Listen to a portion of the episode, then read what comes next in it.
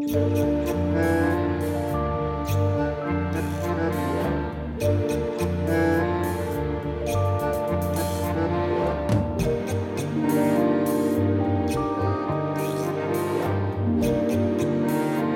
linda que son las crónicas, ¿no? A mí me da la sensación que ese género es eh, un territorio abordado por un periodista o un escritor o escritora como en pijama, ¿no? Como si se sentara en su lugar preferido, se sirviera una copa de vino en una copa gorda, muy grande, muy redonda, se prendiera una vela y se pusiera a escribir un poco lo que le, le murmura su pensamiento de manera desordenada, de manera inesperada, ¿no? Ese modo intempestivo en que vienen las ideas. Y me da la sensación que la crónica es el terreno donde esa gente avesada en las artes de la escritura despliega una forma de la libertad que en su obra, digamos por, así decirlo, en su, en su trabajo mm, más dedicado, donde tensa un poco eh, la actividad y la pluma, difícilmente logra. Cuando alguien se dedica a algo que exige mm, una concentración, una pericia, Em, una claridad, un, estar ahí de determinada manera, muchas veces eh, esa libertad, esa, esa capacidad lúdica, van hacia otros lugares o se sacrifica un poco de eso. Me da, me da la sensación. Y me da la sensación de que la crónica es un terreno que permite ese desplegarse, ¿no? ese despatarrarse, por así decirlo. Naturalmente hay gente que se dedica a escribir crónicas y pone en esa, en esa actividad como un, rigor, un, algo del orden de, eh, de esa tensión que, bueno, podría contradecir esta hipótesis muy precaria que yo estoy esgrimiendo. Yo recuerdo que uno de los primeros libros de crónicas que leí y que hace mucho presté y no me devolvieron nunca, es el libro de Reinaldo Sietecase, El viajero que huye que en realidad, más que crónicas, sí son crónicas, pero eh, eran, eran textos que, eh, que, le habían publicado a Siete Case en diversas contratapas, mayormente del diario Rosario 12, y las había reunido Siete Case en ese libro que se llama así, El viajero que huye. Hay grandes escritoras, escritores de crónicas, ¿no? Uno puede pensar inmediatamente en Juan Forn, que, bueno, esto de escritor de crónicas me parece que en el caso de él es, ah, es una especie de reduccionismo, ¿no? Porque creo que fue uno de los más grandes contadores de historias, narradores, ¿no? Bueno, un escritor de crónicas, un cronista es un narrador. Em, a mí me gusta volver a leer crónicas de hace muchos años porque es como mirar una foto de, ese tiempo, una foto bastante clara, de hecho. No es como leer un libro de otro tiempo, leer un libro de hace muchos, muchos años. Una crónica da cuenta de, de un espacio, de un momento, tiene otra frescura, otra violencia, tiene otra accesibilidad que mm, la hace más pertinente cuando uno quiere viajar hasta un momento o un, espacio determinado. Creo que ese poder tiene la crónica, o esa condición, si queremos. Em, Leila Guerriero es otra gran escritora de crónicas, Hoy vamos a leer algunas crónicas. Eh, siempre me gusta volver a, a alguno de los dos volúmenes del libro Gente con Swing, que son compilaciones hechas por Horacio Vargas, con el, el jazz como leitmotiv, como núcleo temático, ¿no?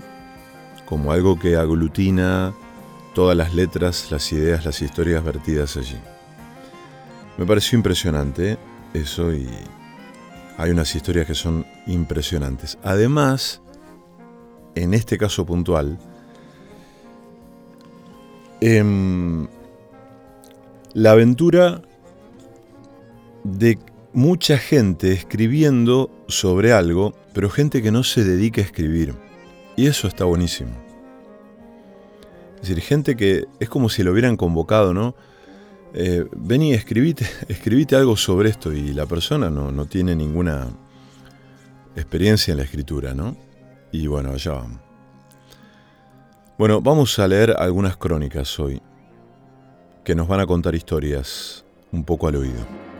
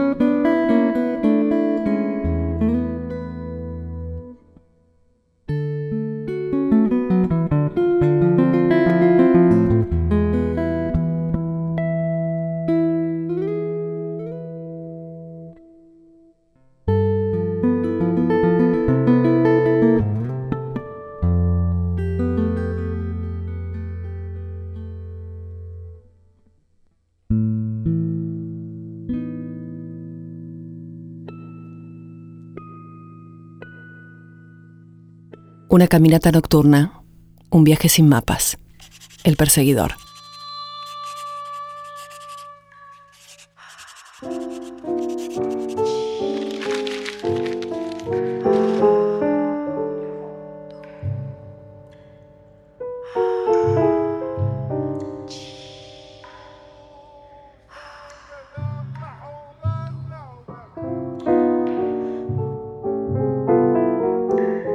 Ayer caminé sin rumbo.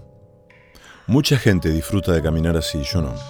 Me hace sentir demasiado cerca de mí, a merced de mis pensamientos. Ese deambular sin expectativa me pone inquieta. Nada pide ser mirado con devoción. El mundo parece flojo, el pensamiento se ve atacado por asuntos banales y aterradores. Ayer mientras caminaba pensé en el aniversario número 35 que se cumplió hace poco del gol que Maradona le convirtió a los ingleses en el Mundial de México 1986 y que motivó que mi vecino, a quien no le importan nada los festejos patrios, colgara una bandera argentina de su balcón y gritara como un energúmeno. Intenté recordar dónde estaba cuando Maradona hizo el gol, pero no pude. La memoria funciona de maneras extrañas y recordé, en cambio, a Omaira Garzón, la chica de 13 años que murió atrapada entre el barro y los restos de su propia casa, cuando en 1985 erupcionó el volcán nevado del Ruiz en Colombia. La cabeza de Omaira estaba en la superficie los periodistas le acercaban los micrófonos y ella les hablaba, los ojos cada vez más negros, como si se le estuvieran llenando de sangre o de barro. Ese recuerdo me llevó a pensar en Alfredo Rampi, un chico de seis o siete años que en 1981 cayó en un pozo en Italia y fue víctima de un proceso de rescate catastrófico que por supuesto no lo rescató. Yo miraba las noticias sobre el chico enterrado a escondidas de mis padres, en el living señorial, vitrales, hogar a leña, sillones de cuero, de la casa de mi abuela. Estaba pensando en eso cuando recibí un mensaje en el teléfono. Era una amiga de la infancia. Me escribía para decirme que había recordado de pronto que mi abuela le había curado el empacho arrojando gotas de aceite en un plato con agua y que quería contármelo. Arrojé el teléfono al fondo de mi bolso como si quemara. Volví a mi casa, me senté delante de la computadora. Abrí la página de un diario y leí una columna del argentino Fabián Casas que terminaba citando un poema taoísta. En todas partes y en todo momento, la mente está apegada a algo. Apresúrate a separarte de eso. Si te quedas atrás por algún tiempo, se convertirá otra vez en tu vieja ciudad natal. Me apresuré a dejar de retroceder y empecé a escribir sin rumbo, que a veces, en estos tiempos yermos, es la única forma de escribir.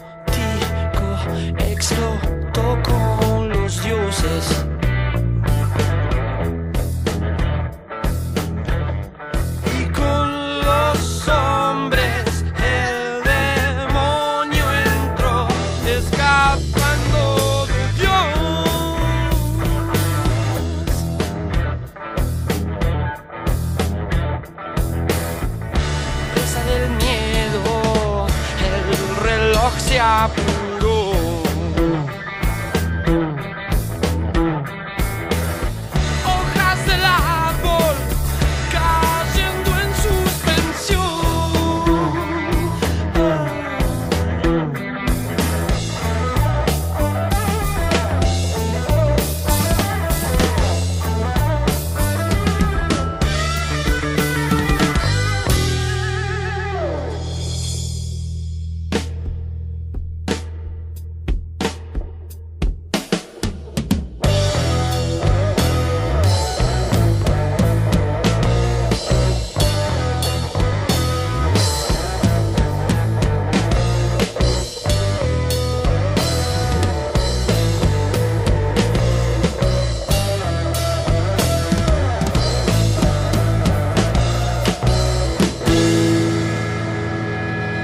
El perseguidor.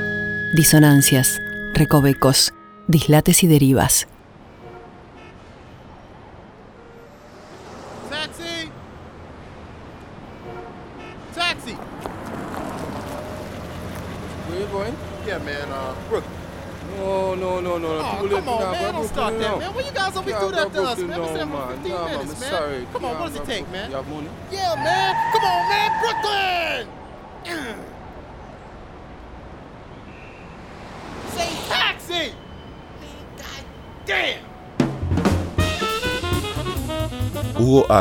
En este texto que vamos a leer, que es una hermosa crónica, arroja algunas hipótesis. En realidad habla de una, una sola de esas hipótesis acerca del origen de la palabra jazz. Eh, hay otras, hay por lo menos dos más, que viene del nombre de un músico llamado Jasbo de Jasper y Ras, el apellido, o Chas de Charles, que viene del africano Jaisa, el que seduce, relacionado con el árabe Fasib y que significa sonido de tambores lejanos. Bueno, él acá habla de otra hipótesis que, según él, es la más, es la más sólida acerca de el origen de la palabra jazz. La balada del hombre color de noche. Me acusaron por los impuestos, no tengo un centavo. Me acusaron por los niños y ni uno de ellos es mío. La mala suerte, oh, la mala suerte me está matando. Esto es eh, un fragmento de un blues llamado Third Degree, compuesto en 1953 por Eddie Boyd y Willie Dixon. No perdían el humor. Mala suerte, bad luck, decían los negros cuando hablaban de la salvaje discriminación que sufrían en Estados Unidos. Los blues hablaban de la falta de dinero, los amores perdidos, los músculos cansados y la soledad. Mientras sus músicos desarrollaban la música más original aparecida en el siglo pasado, el jazz. De todas las historias que se cuentan sobre el origen de la palabra, la que más me gusta es la que involucra a la Johnny Steins Band, una banda que tocaba en el Schiller's Café de Chicago en 1916. Jazzy Tap Boys. Jazzy Tap. La expresión es, la palabra es J-A-S-S. ¿Ok? Jazz de ese modo. J-A-S-S. It Up Boys. Jazzy Tap Boys gritó una noche alguien del público desbordante de alcohol. Estallaron las carcajadas porque para los negros sureños, jazz de ese modo, ¿no? J-A-S, era copular. copular. La banda incorporó ese paso de comedia a su show y pasó a llamarse la Johnny Steins Jazz Band, todavía la doble S en la palabra, hasta que ya en Nueva York se convertirían en la Original Dixieland Jazz Band, ahí sí jazz con doble Z. Nada menos. Ellos vivían mal y ni siquiera podían tocar su propia música, mientras en los 20 el bueno de Al Johnson se pintaba con betún para cantarla y la banda más exitosa era la de Paul Whiteman o Paradoja, gordito cara pálida de simpáticos bigotes. Después llegarían Satchmo y Duke Ellington, el bebop de Dizzy Gillespie, Charlie Parker, Thelonious Monk, Miles Davis, Charles Mingus, el Free de Ornette Coleman y Eric Dolphy, Cecil Taylor, Kirk Tantos. Joe Louis, por favor ayúdame, cuenta Miles Davis que rezaba de niño por las noches. Ni Dios ni nadie, solo su héroe, el campeón negro de los pesos pesados. En 1967, Muhammad Ali, ya no Cassius Clay, su nombre de esclavo, se enfrentó con el poder de la mano de Malcolm X y decidió no ir a la guerra de Vietnam. No tengo nada contra ellos, ninguno me llamó nigger, explicó. Cierto. Gracias a gente como él, Larry Holmes, ex sparring suyo y luego campeón mundial, se permitía años más tarde una humorada genial. Es muy duro ser negro en este país, y lo digo yo que era negro cuando era pobre. Los negros saben hablar, deforman el sonido de sus instrumentos para imitar la voz humana. El jazz es, entonces, música y lenguaje. Tienen mucho que decir y lo hacen como nadie, con swing, con estilo, con pasión, con unas ganas que le salen de las tripas. Amo a esos tipos.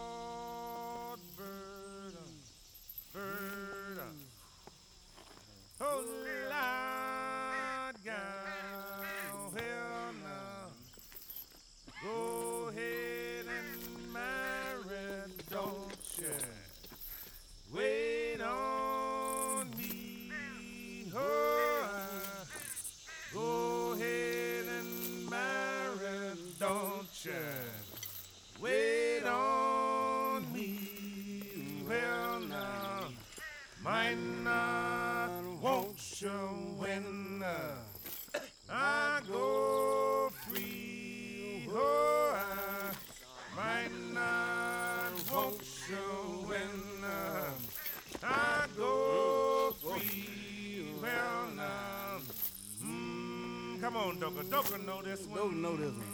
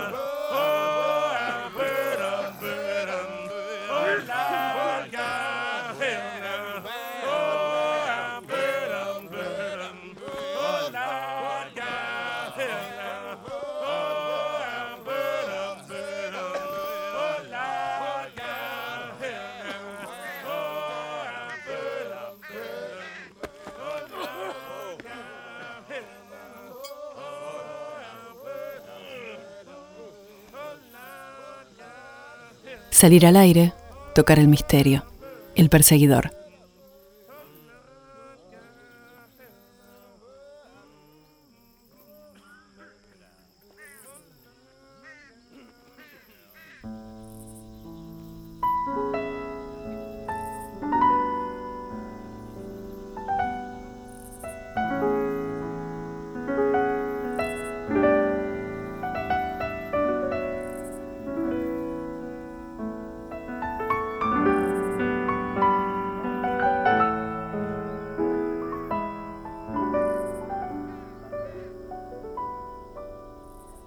Bueno, por ejemplo acá, que vamos a leer un texto de un periodista argentino muy conocido que se llama Horacio Berbitsky, más conocido como El Perro.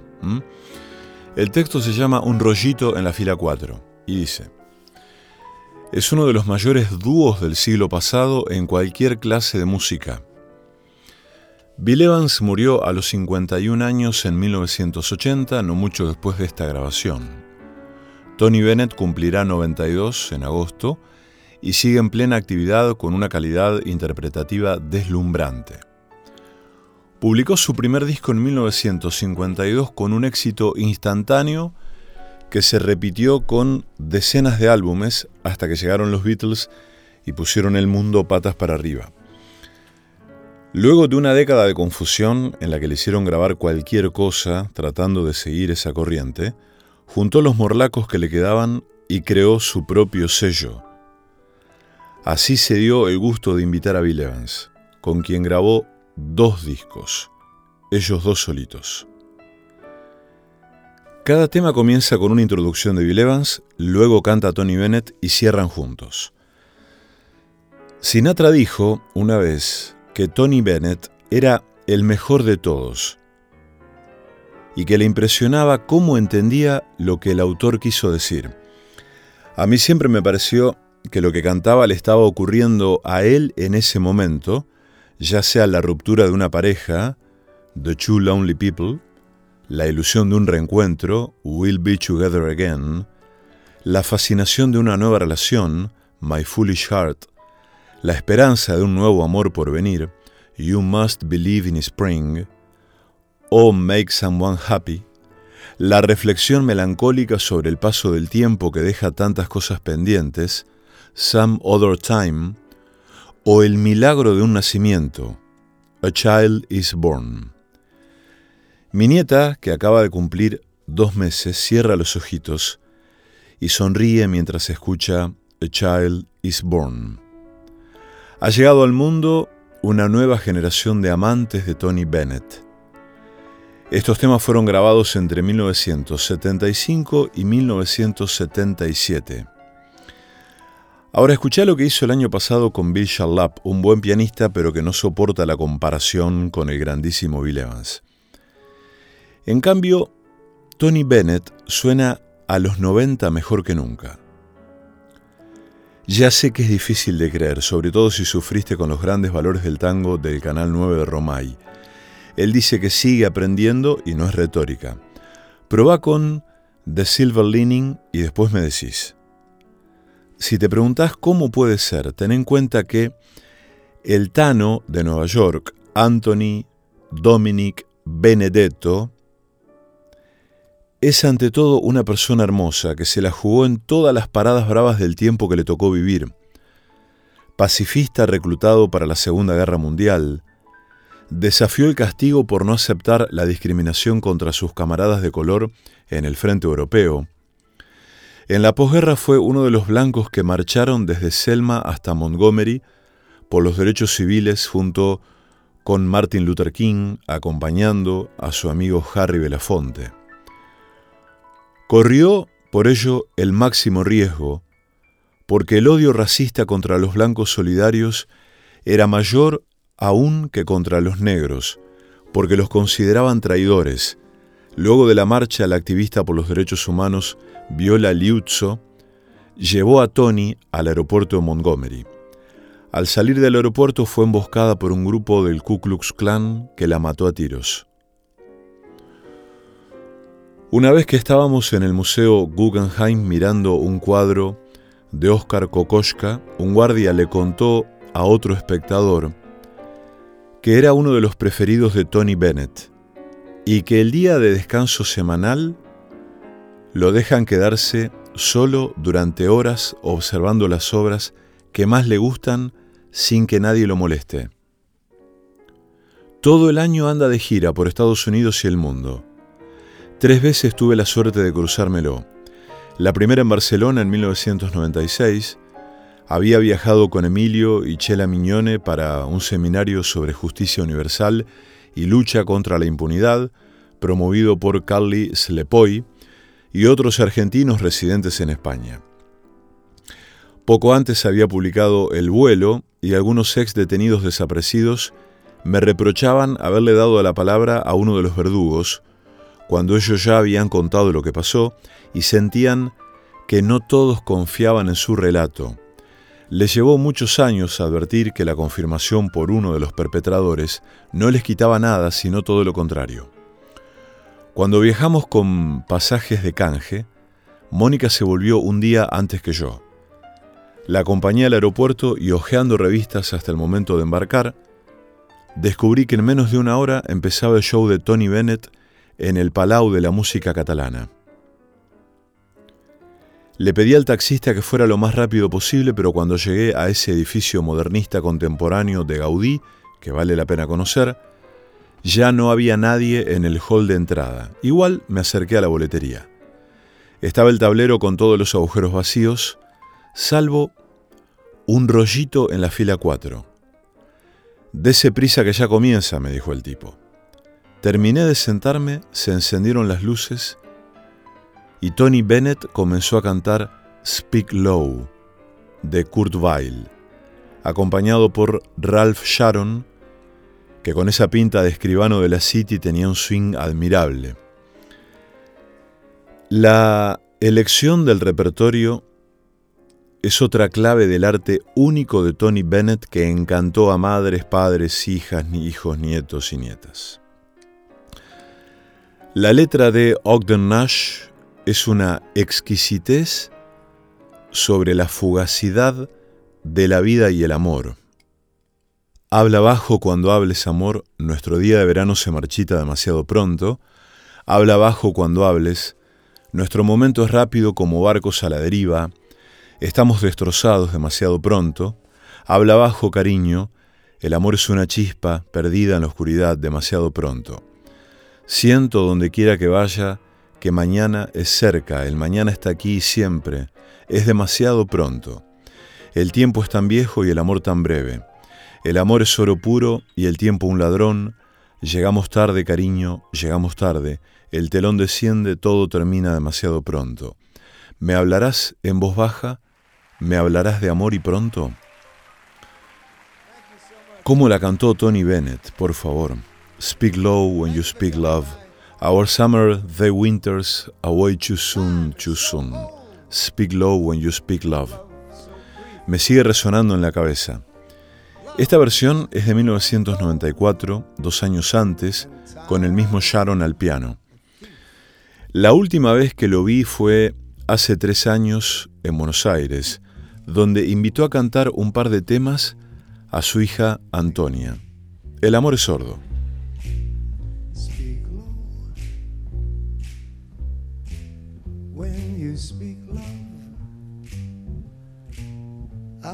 Summer's day withers away too soon, too soon. Speak low when you speak love. Our moment is swift, like ships adrift. We sail apart too soon. Speak low speak love. Love is a spark lost in the dark. Too soon, too soon. I feel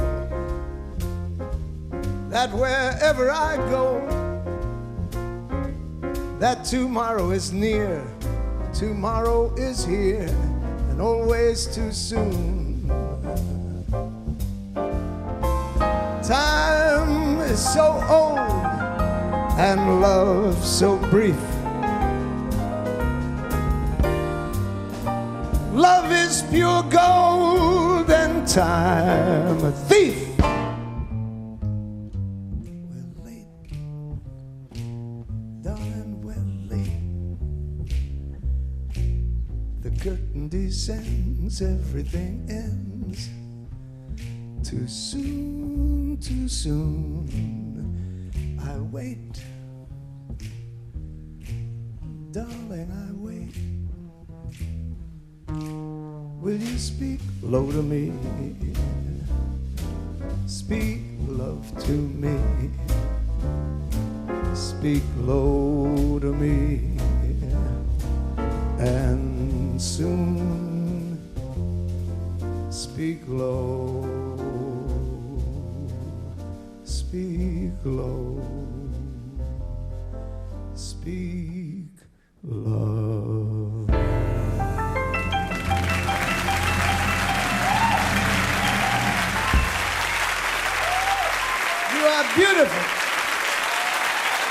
El perseguidor. Demasiado humano.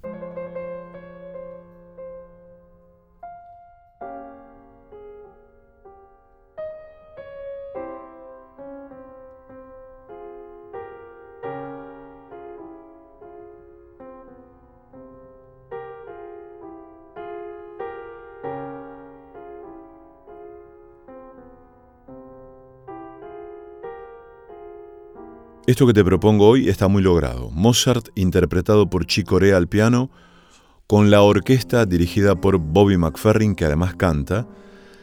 McFerrin explicó alguna vez que en tiempos de Mozart los músicos improvisaban como los yaceros y que su propósito es sacudir el polvo de la solemnidad que rodea a la música clásica y recuperar aquella vitalidad.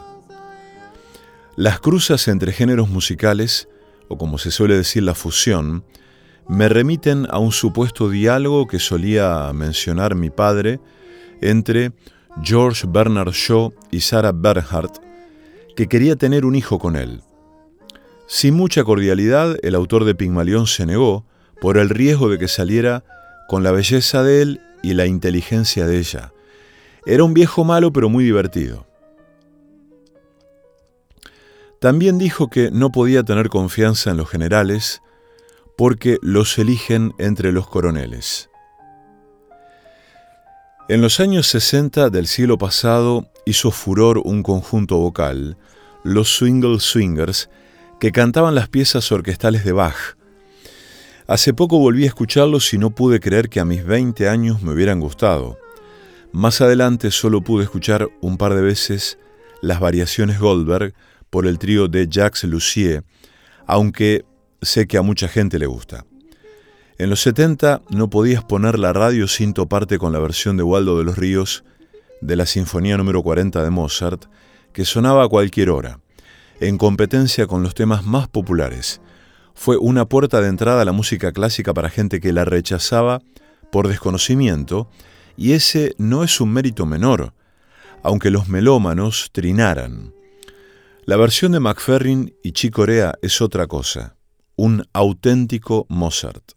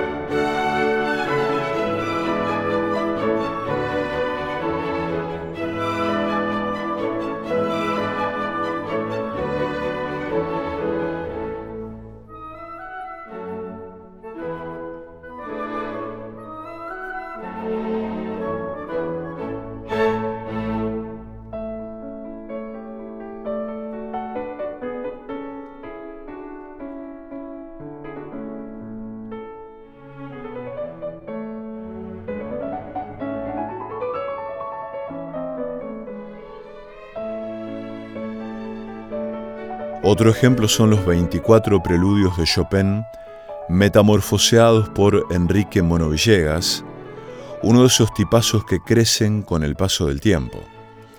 También me encanta lo que hace con un concierto de Bach, ese guitarrista gitano al que un incendio le inutilizó tres dedos, Django Reinhardt.